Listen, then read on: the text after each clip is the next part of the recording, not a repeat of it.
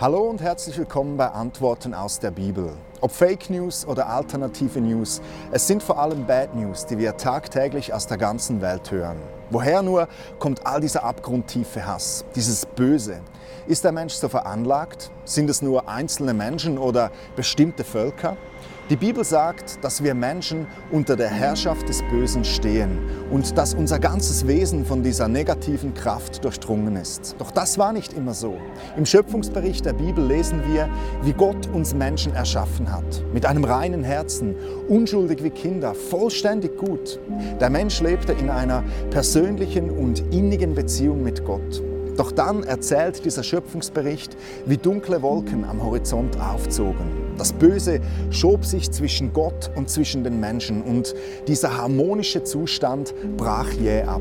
Der Mensch entschied sich für das Böse und kam so unter diese zerstörerische Herrschaft der Sünde. Und seit diesem sogenannten Sündenfall ist dieser Mensch von Gott getrennt und tut, was nicht gut ist. Du sagst jetzt, das stimmt doch nicht. Der Mensch ist doch von Grund auf gut. Klar hören wir immer wieder von üblen Geschichten, doch das sind einzelne Menschen, einzelne Psychopathen oder vielleicht mal ein korruptes Regime. Nun, das hört sich vielleicht gut an, doch es entspricht nicht der Realität. Ein Blick in die Vergangenheit zeigt uns, dass alle Menschen zu allen Zeiten davon betroffen sind. Das sind zum Beispiel die Römer, welche in ihren Stadien Familien den wilden Tieren vorwarfen und die Menschen sahen dabei zu und jubelten. Da ist zum Beispiel die Europäische Kirche, welche Tausende von andersdenkenden Menschen verfolgt und umbringen lässt. Sogar der Schweizer Reformator Zwingli lässt in der Limmat Freikirchler ersäufen, einfach weil die eine andere Meinung haben als er. Da sind zum Beispiel die Amerikaner, welche ganze Indianervölker massakrieren.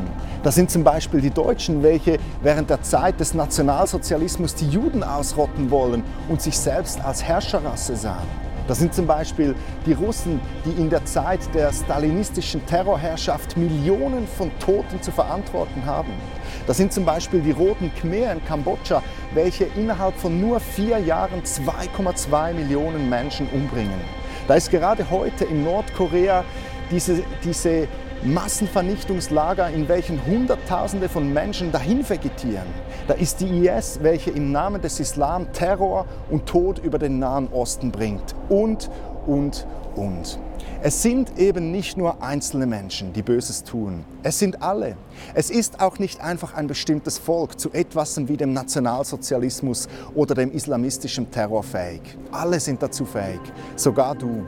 Immer wieder behaupten Leute, das Leid auf der Welt komme von den Religionen. Doch das stimmt einfach nicht. Das Leid kommt von Menschen, weil der Mensch unter der Herrschaft des Bösen ist.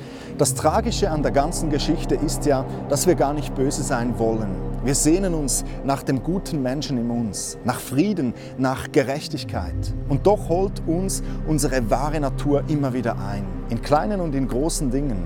Vielleicht willst du ein guter Familienvater sein, aber du schreist deine Kinder die ganze Zeit an. Vielleicht belügst du deinen Chef oder deine Freunde oder sogar deinen Lebenspartner. Vielleicht kämpfst du mit Süchten und zerstörst so deinen eigenen Körper, obwohl du dir nichts mehr wünschst, als frei zu sein. Vielleicht trifft dich das Leid auf der Welt und du möchtest so gerne helfen, doch dein Egoismus und deine Bequemlichkeit siegen und schlussendlich schaust du doch nur wieder für dich selbst. Vielleicht möchtest du mit deiner Frau zusammen alt werden.